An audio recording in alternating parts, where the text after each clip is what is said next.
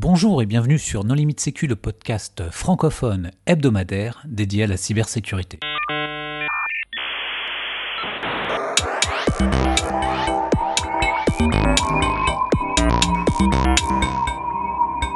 Alors aujourd'hui, nous allons parler d'une méthode d'appréciation du risque avec euh, Julien Véan. Bonjour Julien.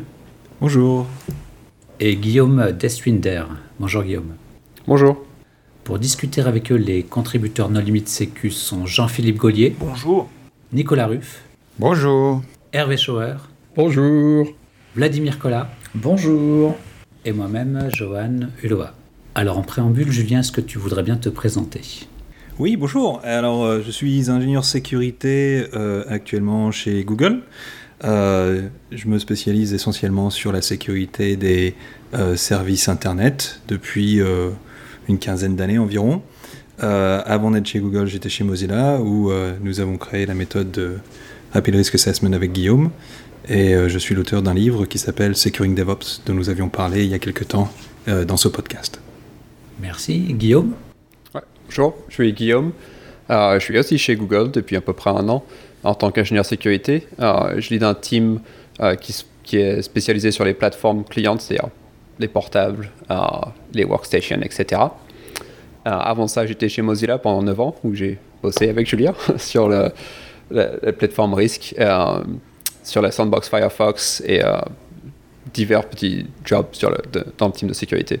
Alors Julien, Rapid Risk Assessment, qu'est-ce que c'est? Alors je peux en donner une, une évaluation assez rapide.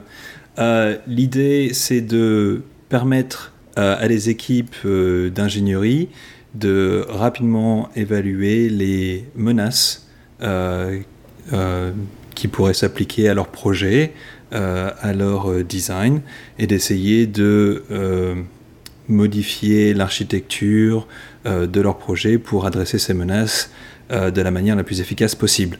On, on essaie réellement de d'appliquer une méthodologie légère qui soit convivial, j'ai envie de dire, qui soit vraiment basé sur l'interaction entre les équipes d'ingénierie et les équipes sécurité, euh, pour avoir vraiment cet aspect dynamique, euh, conversationnel, et, qui ne soit assez différent des méthodes traditionnelles qui sont plus basées sur, sur des, méthodes un peu plus lourdes, on va dire. Là, tu parles de public d'ingénieurs mais ça veut dire que c'est adapté à un public plutôt technique ingénieur ou il faut quand même avoir des notions de gouvernance pour pouvoir utiliser euh, RRA Je dirais que c'est plutôt adapté aux ingénieurs. Techniquement, ça peut être utilisé par n'importe qui, mais il n'y a pas vraiment besoin de connaître trop le, concept et de connaître vraiment exactement comment ça marche. C'est plus rapide quand on a un petit peu de background en, analyse de risque, mais c'est pas forcément euh, requis. Et on, est aussi euh, ouvert à on va dire des populations moins techniques. Euh, beaucoup euh, de risk assessment que l'on a fait étaient avec des équipes de produits, des équipes de gestion de projet, etc., euh, qui ont une bonne compréhension des objectifs métiers d'un projet et qui sont capables de vraiment de, raisonner en termes de menaces sans forcément avoir le background technique. Et, et comment est né ce projet? La petite histoire qui est assez rigolote, c'est que Guillaume et moi marchions euh, main dans la main sur les plages de Sarasota en Floride. Non, euh, euh, regarder le coucher de soleil, c'était beau. en fait, quand on était dans l'équipe de, sécurité opérationnelle de, Mozilla en 2013, on avait ce problème d'avoir beaucoup trop d'applications en production pour lesquelles on ne connaissait pas les niveaux de risque. Et, on avait vraiment besoin de faire un inventaire. Et il était impossible de faire un inventaire avec une méthode lourde qui a pris beaucoup de temps. Maintenant, euh, ce qu'on a essayé de faire à l'époque, c'était euh, d'avoir une grille de risque euh, assez standard que l'on pouvait appliquer à, une grande liste de projets assez rapidement. Et petit à petit, ça s'est transformé en, cette méthode d'analyse de risque qui, qui, a été en fait très bien reçue par les équipes avec lesquelles on travaillait et que l'on a fait mûrir au fil du temps. Quand tu dis euh, rapide, rapide c'est quoi? C'est 10 minutes, c'est une heure, c'est un jour, c'est 10 jours? Euh, tout, tout, cela, c'est euh, très, très, subjectif. C'est rapide 10 jours bah, chez, certaines entreprises que je ne nommerai pas, c'est très rapide. je, dirais rapide pour nous, ce qu'on essaie de faire, c'est 30 minutes. en réalité, quand on va faire une impression de risque comme ça, ça peut être parfois 25 minutes, mais ça peut être aussi 45 minutes, peut-être une heure de temps en temps. Euh, mais le but, c'est d'essayer de le garder pendant 30 minutes. Mais alors, comment ça marche euh, pour faire une appréciation des risques en 30 minutes? Alors, c'est forcément très haut level. Hein. c'est vraiment très, très haut niveau. Euh, on, commence toujours par, par demander une, vraiment une vue de haut niveau de, ce qui est dans le contexte du projet, de ce que les équipes vont mettre en place, euh, des objectifs business vraiment. Puis on regarde les dictionnaires de données. Encore une fois, au niveau, on n'essaie pas de descendre sur, euh, par exemple, euh, toutes les tables d'une base de données. On essaie de rester, par exemple, à un niveau utilisateur, si on va manipuler des fichiers utilisateurs, des mails, etc., etc.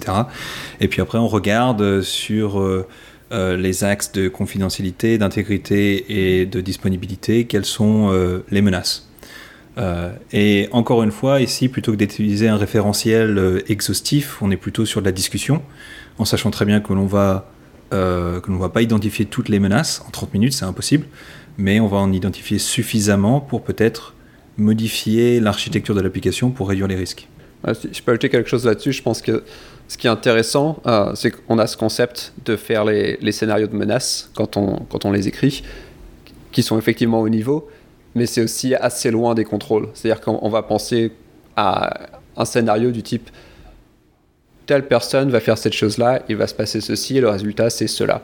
Et ensuite on va mettre un, un niveau dessus pour dire si c'est plus ou moins important. Donc c'est vraiment euh, la discussion et des histoires de ce qui pourrait se passer. Euh, et on ne va pas gratter trop sur les contrôles ou sur une implémentation spécifique. Là, vous parlez de, rapidité, de scénario de menace, mais euh, est-ce que dans la méthode euh, RRA, tout est hyper cadré? C'est-à-dire qu'entre guillemets, c'est j'ai mon scénario, je dois juste dire si ça me touche ou pas, ma menace, etc. Ou est-ce qu'il faut vraiment tout rédiger soi-même et tout redéfinir soi-même? Est-ce que c'est totalement cadré ou pas? C'est pas cadré en termes de menace. Euh, la méthode euh, elle-même a euh, des étapes qui sont assez bien cadrées. Encore une fois, obtenir les informations sur le projet, obtenir le dictionnaire de données et, passer sur les différents types de menaces. Mais les menaces en elles-mêmes vont vraiment venir de l'expérience de la personne qui, qui, fait l'analyse en fait. Et, c'est là où on va vraiment se baser sur bah, des référentiels de risque, des référentiels de menaces euh, pour former euh, ces analystes avant qu'ils aillent implémenter les RRA et, et, faire tourner des RRA dans leurs équipes.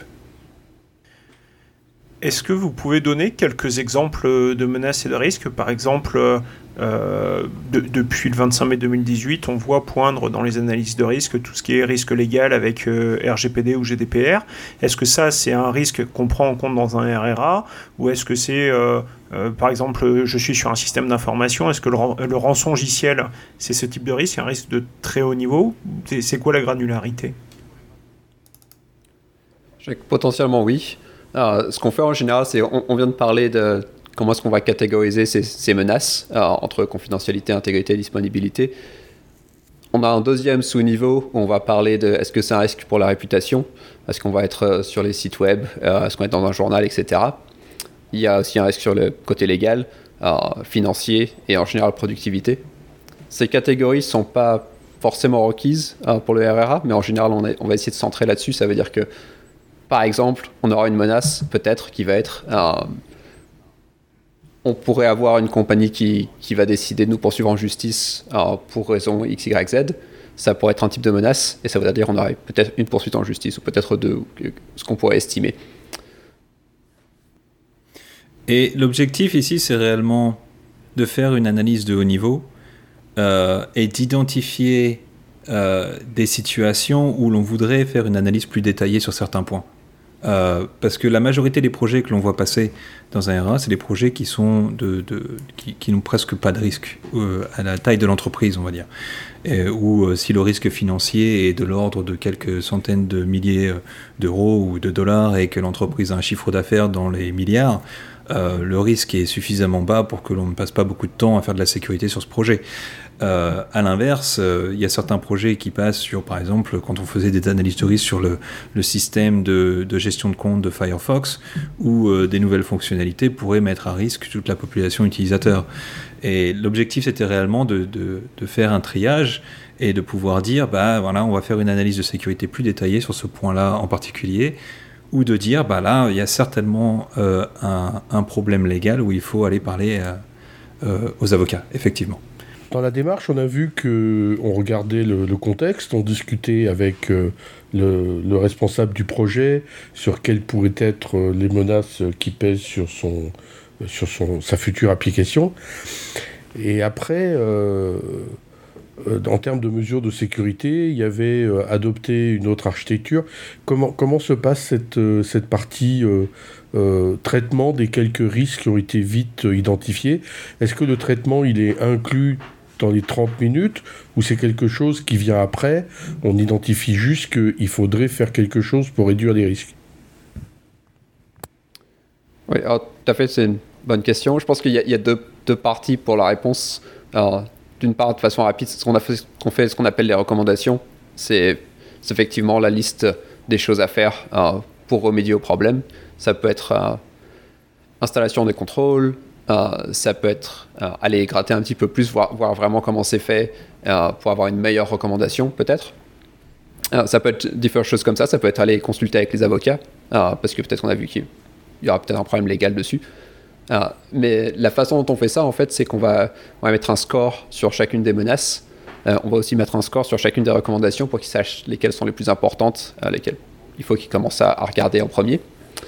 Et, c'est une des bases qui est requise pour les RRA, qui est sûrement une des bases les plus importantes pour, que le système marche assez rapidement.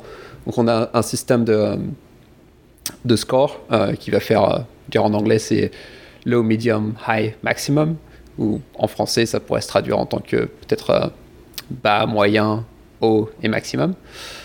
Et chacun de ces niveaux, on va leur donner des, instructions précises pour, pour savoir comment est-ce qu'on va euh, catégoriser, je dirais, la menace. Donc, par exemple, on va dire, euh, si jamais on se retrouve dans les news pendant une semaine, peut-être que c'est au niveau haut, euh, ou peut-être que c'est au niveau moyen. Ça va dépendre de, de la compagnie dans laquelle on va mettre en place ce système. peut-être que si on a zéro problème avec judiciaire, avec les avocats, etc., c'est sûrement au niveau bas. Peut-être si on pense que c'est possible qu'on ait une poursuite judiciaire, peut-être que c'est au niveau moyen, peut-être que c'est au niveau haut, etc. On va faire pareil pour toutes les catégories. Donc, euh, est-ce que ça va empêcher euh, trop personnes de travailler? Est-ce que c'est intime? Combien de personnes? Est-ce que ça va nous coûter de l'argent? Combien? Et Tout ça, ça dépend à chaque fois euh, de l'entreprise qui va s'occuper de ce système. Pour une entreprise, parfois, 1000 euros, ça peut être énorme ou ça peut être rien du tout, par exemple. Oui, mais ça, ça prend, ça prend au moins une demi-journée. C'est un atelier d'une demi-journée. Comment vous faites ça en 30 parce que justement, euh, si on donne un exemple concret, en disant qu'il y, a un projet avec des ingénieurs qui viennent nous voir et qui disent oh, je veux faire une analyse euh, vite fait pour voir un peu ce qui se passe euh, dans mon projet, on va poser des questions de l'ordre de bah, ce dictionnaire de données, par exemple, qu'est-ce qui se passe quand la base de données se retrouve sur Twitter, qui est une des questions favorites de Guillaume, que j'aime beaucoup aussi. Et, tout de suite, on voit les, développeurs vraiment se posaient la question, bah euh, oui, est-ce que j'ai effectivement une base de données qui contient des données critiques? Quels sont les risques euh, à mes utilisateurs si cette donnée se retrouve euh, dans le domaine public, etc. etc. Et souvent les recommandations que l'on va avoir à la suite de ça, c'est bah, si on a absolument besoin de la donnée, comment la sécuriser? Est-ce que ça utilise les socles informatiques? Est-ce qu'il y a besoin d'avoir une revue de l'architecture? Ou est-ce qu'on peut tout simplement ne pas collecter cette donnée, ce qui est encore mieux euh, Est-ce qu'il faut utiliser de l'encryption etc., etc. Et ça se fait euh, vraiment dans le, dans le flot de la discussion. C'est n'est pas euh, une analyse détaillée. Et le niveau de risque, c'est pareil, il va être assez, assez facilement établi dans, le flot de la discussion parce que justement l'analyse qui, la, personne qui, qui fait l'analyse a l'expérience de l'environnement et c'est euh, comparer euh, le risque de ce projet au risque des 15 autres projets qui ont été revus au cours des six derniers mois. Et, euh, et c'est là la force du RA, en fait, pas, c'est que l'intelligence ne se trouve pas forcément dans l'analyse, dans la méthode elle-même, mais se trouve réellement dans l'équipe qui va aller faire ces analyses au fil du temps. Là où j'ai été assez surpris tout à l'heure, tu as dit que vous n'aviez pas de base de connaissances de questions, que les questions étaient propre à, chaque projet. Et quand on regarde d'autres méthodes euh, qui ne sont pas euh, rapides ou, de haut niveau, je pense à Ebios, hein, qui demande d'aller beaucoup plus en profondeur. Euh, le business qui est fait aujourd'hui par des gens qui vendent des outils autour d'Ebios, c'est autour des bases de connaissances, justement. Qu'est-ce qui explique euh, que euh, sur le RRA, il n'y a pas besoin de capitaliser euh, sur, sur les questions, quand bien même tu dis, la, question favorite de, Guillaume, c'est qu'est-ce qui se passe si les données arrivent sur Twitter? Ça, c'est une base de connaissances, c'est une question qu'on répète en fait. Ouais, je pense que la réponse à ça, c'est réellement l'analyse, la méthode RRA fonctionne bien quand elle est appliquée par des personnes qui sont formées au risque.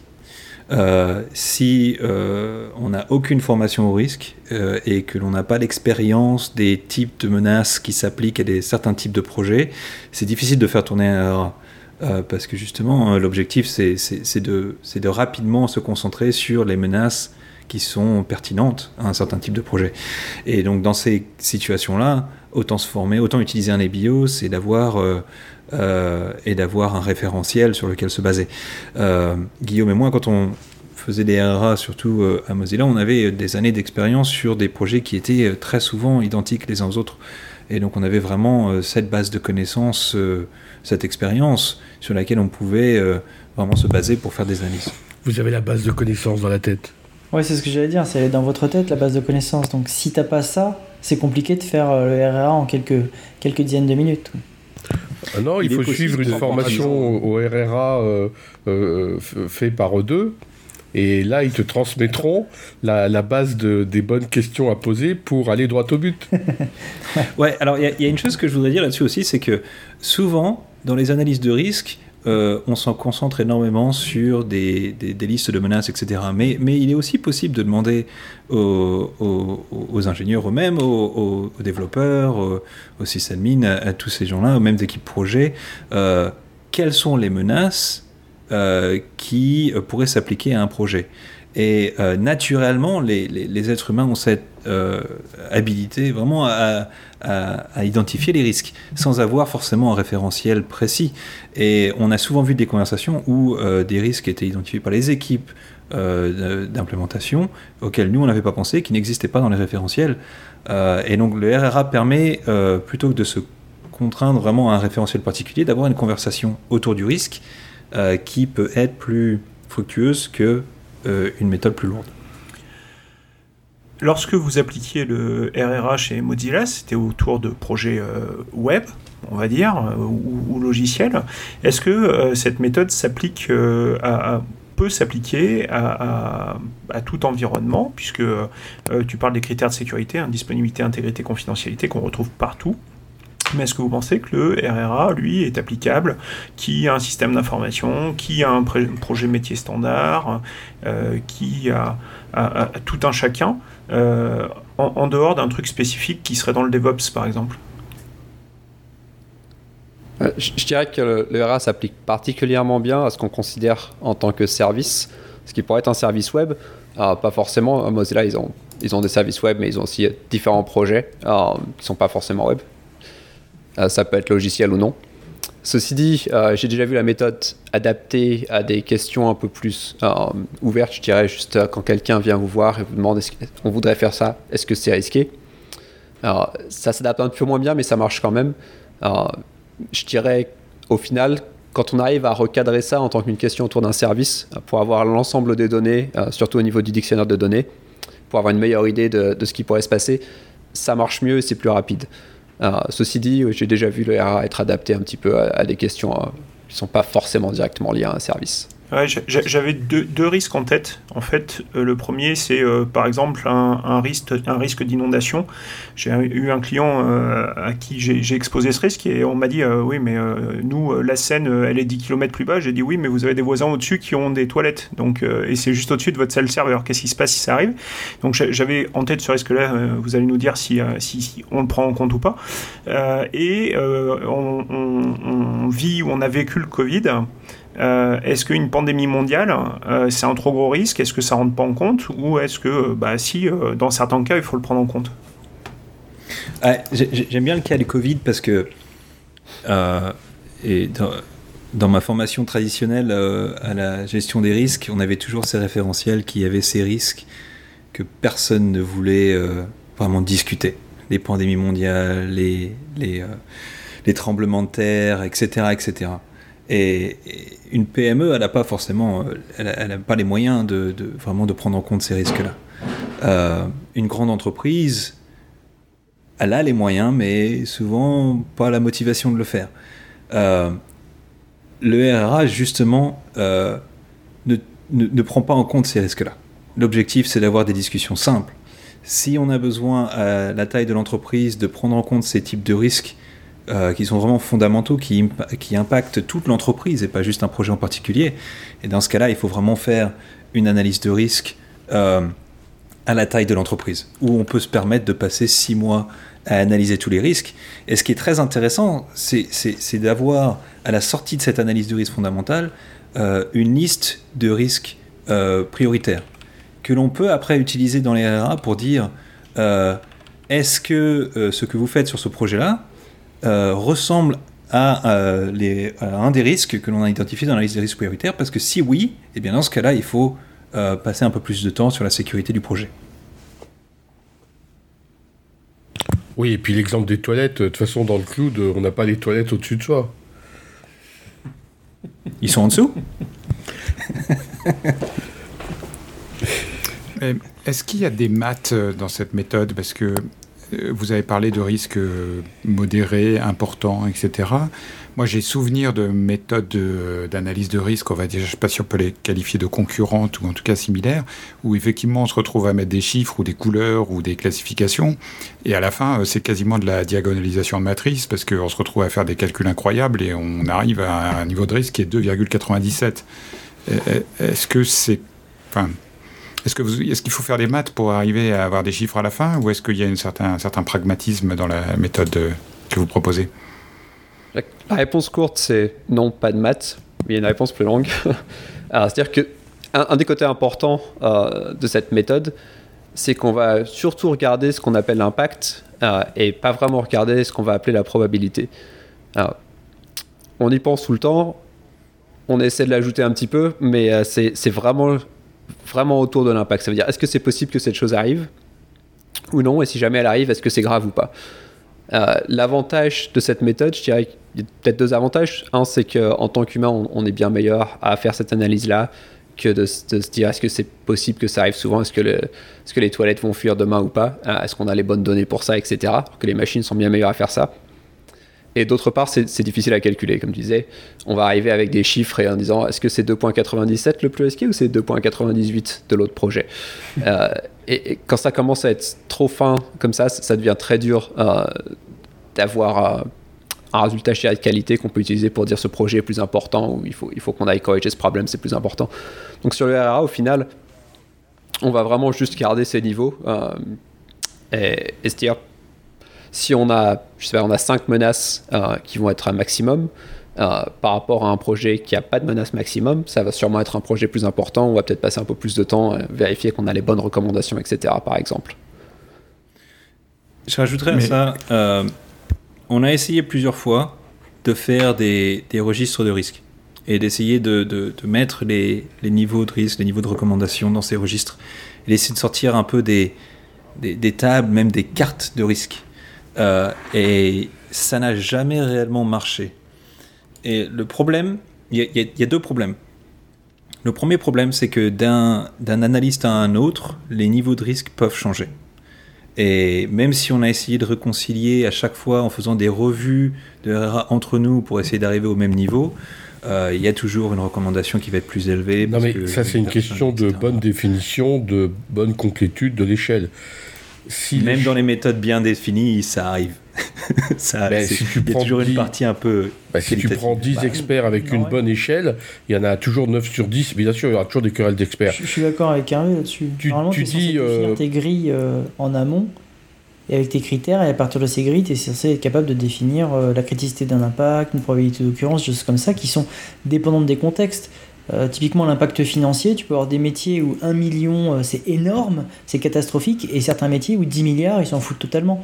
Mais ça, tu dois le définir en amont, justement, pour pouvoir avoir des évaluations qui sont reproductibles. La difficulté, en fait, c'est de, quand on demande à une équipe projet de se projeter dans le futur pour nous dire quelle va être la perte financière d'un risque de, euh, je sais pas, ransomware par exemple, euh, à l'échelle de ce projet-là qui, impacte un million de personnes, ils sont incapables de nous dire si ça va être une perte de 50 millions ou une perte de 300 millions. Et du coup, le, niveau de risque va changer en fonction de ça, parce qu'il y a beaucoup de... Euh, il, y beaucoup de données que l'on ne connaît pas forcément ou, que l'on n'a pas le temps d'aller chercher. Euh, et donc ça, réduit un petit peu euh, la fiabilité des métriques que l'on a. On a quand même expérimenté avec, euh, avec ce modèle, c'est-à-dire de faire des, des, calculs derrière, et ça marche pas trop mal. Ceci dit, on a décidé de le faire séparer du RRA, c'est-à-dire que le RRA c'est uniquement pour faire ces analyses, pour avoir l'impact, pour avoir les menaces, le dictionnaire de données et les recommandations on ajoute la probabilité avec d'autres outils séparément, qui utilisent les mêmes niveaux, les mêmes échelles. Et euh, on a un outil complètement séparé avec un, registre de risque séparé euh, qui va être. Euh, ça peut être n'importe. Ça, peut être différent selon les, entreprises. Hein. Chacun a sa méthode ou son truc ou sa, sa base de données. Et là-dessus, on va quand même faire des calculs assez simples. mais c'est séparé de la méthode RRA. la, grosse différence, je dirais, c'est que pendant le RRA, on essaie de faire en sorte que le, le team avec lequel on va parler, euh, ceux qui vont créer le logiciel ou qui vont créer le service, soit ceux qui soient présents euh, au moment de l'analyse, alors que ce qui va être dans le registre de risque, ça va être plutôt pour les teams de sécurité euh, qui vont peut-être revenir pour dire ah, d'après notre registre, on a quelque chose qui risque d'arriver ici, il faut qu'on aille voir et qu'on vérifie que le contrôle marche bien, ou peut-être qu'on fasse une nouvelle analyse. Et je dirais que c'est une des grosses différences. Ouais, et, et je pense que ça, c'est un aspect qui est super important du RA, c'est que on est on s'intéresse un peu moins à, on va dire, vraiment la qualité de l'analyse et beaucoup plus à la conversation autour du risque avec les équipes qui vont mettre en place les systèmes, qui vont maintenir les systèmes. Et c'est une euh, méthode qui est plus centrée sur vraiment créer une culture de sécurité et une culture de risque au sein de l'organisation et moins centrée sur avoir des, euh, des, des, des, métriques qui soient parfaites. Quoi. Et ce que l'on a vu euh, c'est qu'après des années euh, de RRA dans certaines équipes, on avait des équipes d'ingénierie qui, venaient nous demander de faire des RRA et qui s'amusaient à faire des RRA pendant les réunions, qui s'amusaient à réfléchir aux menaces, à penser aux risques, qui, souvent même faisaient même des pré-analyses avant de venir dans les meetings. et, et, qui avaient déjà des solutions. Donc ça aide réellement à avoir des conversations autour du risque, autour des menaces, euh, même si la donnée n'est pas forcément parfaite en sortie. Tu veux dire que le chemin importe plus que la destination? Oh, C'est beau. Chaque et alors tout en le chemin, plus la destination est, celle, que tu, celle que tu veux. Euh, pour en revenir sur ces histoires de métriques, et tout en restant dans la bienveillance, comment vous vous comparez par rapport aux autres méthodes de risque? Par exemple, est-ce que vous diriez, si on est un assureur et qu'on doit calculer une prime de risque, il faut absolument des chiffres parce qu'on ne peut pas se contenter d'une évaluation au doigt mouillé par une équipe produit? Et donc il faut utiliser telle autre méthode qui serait beaucoup plus euh, normative et beaucoup plus, euh, on va dire, reconnue par exemple par les, associations d'assureurs et, et, qui serait réassurable derrière par exemple. Parce qu'on a déjà fait des épisodes sur la question. Oui, clairement, c'est pas l'objectif du RRA. on, est, on est bien au-delà de, de l'objectif du RRA. Si on a besoin d'avoir. Encore une fois, la, question c'est euh, quel est le niveau d'investissement qu'une organisation a envie de mettre dans ses analyses de risque? Si c'est un investissement assez euh, minimal, le RA est une méthode qui est assez légère, qui ne coûte pas énormément, qui permet de, vraiment avoir des analyses de risque euh, ou une conversation autour du risque sans euh, avoir à passer des jours et des jours sur chaque projet. Mais dans des situations où le niveau de risque est, mesuré, le niveau de risque précisément est requis, il faut vraiment avoir une méthodologie qui soit beaucoup plus précise. Parce qu'on a fait un épisode sur la méthode FAIR qui, elle, est basée sur Monte Carlo et des concepts mathématiques derrière. Mais alors, est-ce que RRA, c'est pas plus simplement à intégrer dans son processus de security by design, dans son processus d'intégration de la sécurité dans les projets? Je, dirais qu'une partie du RA, c'est effectivement ça. Alors, ce, qu'on veut vraiment, c'est que les, équipes qui s'en occupent vont prendre le document. Euh, on fait ça sur des documents qui sont euh, très flexibles, c'est-à-dire qu'on a un système qui nous permet de, regarder les données, etc., de les extraire, de les mettre dans une base de données, tout ça. Mais au final, on veut que ce document, ça soit leur document si possible. Euh, on veut que ce soit les personnes qui vont y penser un petit peu tous les jours. c'est le côté culture mais ça veut aussi dire que ça va être plus intégré avec l'équipe de développement au fur et à mesure, effectivement. Euh, pour revenir un tout petit peu sur ce que vous disiez avant, euh, faire par exemple, c'est une des méthodes qu'on a regardé beaucoup qui, marche très bien aussi. je pense que ce qui arrive souvent, par exemple, c'est qu'on va, regarder le projet, on, va, on va se servir de la méthode RA pour faire un, trier, un triage, pour savoir qu'est-ce qu'on fait ensuite, est-ce qu'il faut qu'on dépense beaucoup d'énergie sur ce projet ou pas. Euh, une des possibilités, c'est recommandation numéro 1, on va faire une analyse complète euh, avec tel ou tel système ou telle ou telle méthode, par exemple. C'est toujours possible, ça arrive pas très souvent, c'est pour ça que le RA est pratique, euh, mais ça peut arriver sur un gros projet, c'est possible que ça soit même requis légalement ou autre de faire un, un, certain type de méthode ou de passer un certain type de certification, par exemple. Et alors là, on parle beaucoup de, l'amont, de l'appréciation des risques, voire de la divination euh, du risque. est-ce que vous avez déjà euh, vu des événements redoutés se produire sur une chose sur laquelle vous aviez euh, fait du RRA Et est-ce que l'impact et le reste correspondaient à l'appréciation que vous aviez faite avec RRA Oui, oui. Euh, oui, oui, on a absolument. On a, on a vu des analyses de risque. Il euh, y, a, enfin, y, a, certains exemples de ça qui sont, qui, sont, euh, qui sont publics, en fait, même qui sont documentés. Moi, quand je, quand je travaillais sur la sécurité de, de, Firefox Accounts, on, était, on avait beaucoup de, de, risques autour de, des password stuffing attacks. Donc, alors, quelqu'un va traduire. Et, on a vu ça se réaliser, on a pu effectivement euh, vérifier que l'impact que l'on avait identifié dans les RA était l'impact que l'on avait ressenti euh, pendant l'attaque. Euh, souvent, ce qu'il se passe, c'est que l'impact qui est mis dans l'analyse est plus grand que l'impact ressenti lors de l'attaque. Ça, c'est quelque chose qui est assez courant. C'est-à-dire que quand on est en train de faire l'analyse, on se met dans une situation euh, intellectuellement parlant, ou du pire cas, et euh, on s'imagine que ça va couler l'entreprise, de recevoir une attaque de tel type, etc., quand en fin de compte, euh, la plupart des entreprises arrivent à survivre. À, la plupart des attaques.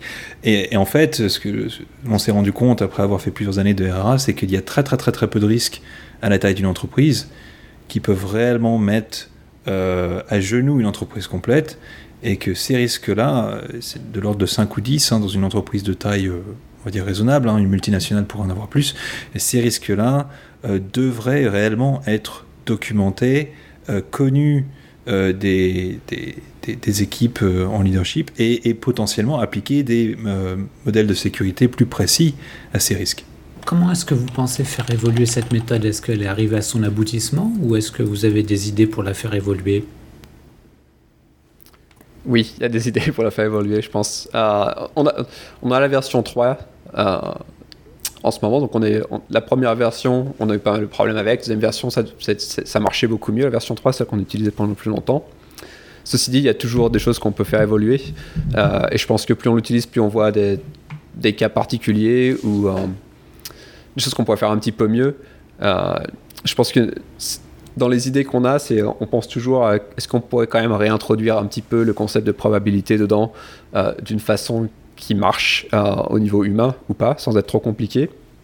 Et la deuxième euh, que je vois assez souvent, c'est qu'il y en trois. Mais la deuxième que je vois assez souvent, c'est la la façon dont on crée l'échelle et qu'on va gérer les menaces. on essaie de faire en sorte que chaque menace soit justifiée au niveau de l'échelle. C'est-à-dire que si on va dire que c'est niveau haut, pourquoi est-ce que c'est de niveau et de l'avoir un petit peu justifié. Au jour d'aujourd'hui, c'est quelqu'un va écrire ça sur un document, mais ils peuvent choisir de l'écrire ou non. Et euh, la troisième chose à laquelle on pense un petit peu, c'est l'intégration avec les outils différents. Par exemple, on va avoir une liste de recommandations. Ça peut être intéressant d'être intégré avec un, système de, gestion de tâches pour être sûr qu'il va y avoir quelqu'un qui va regarder et l'avoir mis dans ce système automatiquement. plus d'intégration. Ce que j'ajouterais à ça, c'est que on n'a jamais réellement essayé de, standardiser la, méthode RRA pour que ce soit utilisable par tout le monde dans toutes les entreprises. Euh, on a toujours vraiment, euh, on s'est toujours réellement concentré sur l'utilisation pour nos propres besoins. Et, et c'est aussi pour ça que on ne couvre pas tous les cas possibles et imaginables. Et euh, moi, je pense que là où il y a un vrai potentiel, c'est c'est pour effectivement chaque organisation euh, de prendre ce qui les intéresse de la méthode RRA et de l'adapter à leurs propres environnements, de créer une méthode euh, d'évaluation des risques, mais surtout de créer une culture autour du risque qui fonctionne bien pour leur organisation, pour leur entreprise, etc. etc. plutôt que d'essayer d'appliquer à la lettre euh, ce que nous, on a mis dans le RRA. Ouais, J'irais même, pour ajouter là-dessus, ce que je pense que c'est intéressant, euh, on essaie souvent d'extraire qu'est-ce qui fait que le RA marche bien, euh, quels sont vraiment les éléments les plus primitifs qui font en sorte que le RA marche bien, parce que ça permet effectivement d'utiliser, euh, même dans les mêmes entreprises, pour d'autres teams, et d'utiliser les éléments qui sont importants pour faire leur propre analyse de risque, qui peut être très différent du RA. C'est-à-dire que pas forcément quelque chose qui se passe rapidement en 30 minutes. Ça peut être plus long, ça peut être assez différent, ça peut être automatique. Ah, ça peut être une façon de, classer les données, etc. Alors, vous parlez d'outillage et vous parlez de contribution à la méthode en fonction des contextes d'entreprise, mais aujourd'hui, qui possède la propriété intellectuelle de cette méthode et comment est-ce qu'on peut y contribuer ou la faire évoluer? Est-ce que c'est un, GitHub, GitHub, page sur laquelle vous acceptez les pull requests ou ce genre de choses? Ou juste l'utiliser la, méthode a été créée sous, euh, sous le MPL, Mozilla Public License, euh, License. Et vous pouvez la trouver assez facilement en cherchant euh, RRA sur, sur Google, Rapid Risk Assessment pour la, ou Mozilla Rapid Risk Assessment, qui est assez facile à trouver. Euh, le, site qui a la description vraiment complète de la méthode, c'est infosec.mozilla.org. Vous, verrez directement le lien sur cette page. Euh, il y a plusieurs vidéos sur YouTube. Moi, j'ai donné quelques présentations qui sont également disponibles. Euh, il y a un chapitre de mon livre Securing DevOps qui en parle également. Donc ça, c'est vraiment pour essayer d'un peu d'assimiler la méthode. en termes de contribution, on n'est pas aujourd'hui organisé autour d'un groupe précis. Euh, la documentation existe toujours sur les, sur les repos euh, de Mozilla sur GitHub. Donc il est possible de, créer des, euh, des patchs là-bas et puis de nous contacter sur les réseaux sociaux pour, pour discuter de, modifications. Ça me semble être une bonne conclusion, mais est-ce que vous, est-ce que vous souhaiteriez ajouter quelque chose en, mot de la fin? Non, moi ce que je vais juste dire, c'est qu'on on, est arrivé à un point où euh, moi, quand j'ai commencé ma carrière, les, analyses de risque et, tout ce qui était autour du risque, ça m'effrayait un peu. Euh, parce que c'était toujours des méthodes lourdes, c'était toujours, euh, ça prenait un temps incroyable, et les, développeurs détestaient ça, etc. etc. J'en ai fait dans les banques, j'en ai fait dans les grandes boîtes. Et avec Rapid Risk Assessment, on est arrivé à quelque chose qui soit assez, assez sympa à mettre en place, assez fun, assez plaisant. Et, et, pour moi, c'est encore une fois, c'est très important. Je pense que il faut, euh, il faut avoir une bonne culture autour du risque, il faut avoir une bonne culture autour de la sécurité pour euh, pouvoir mettre en place des services sécurisés. Et même si les données ne sont pas parfaites, euh, la culture, généralement, est plus importante que d'avoir des métriques parfaites. Ça, c'est mon opinion personnelle. Donc un super coup, un super coup efficacité, quoi. Je pense. Et effectivement, travailler dans la joie et dans la bonne humeur, c'est fondamental. Guillaume, merci beaucoup. Merci beaucoup d'avoir accepté notre invitation. Merci aux contributeurs. Chers auditeurs, nous espérons que cet épisode vous aura intéressé, nous vous donnons rendez-vous la semaine prochaine pour un nouveau podcast. Au revoir. Au revoir. Au revoir.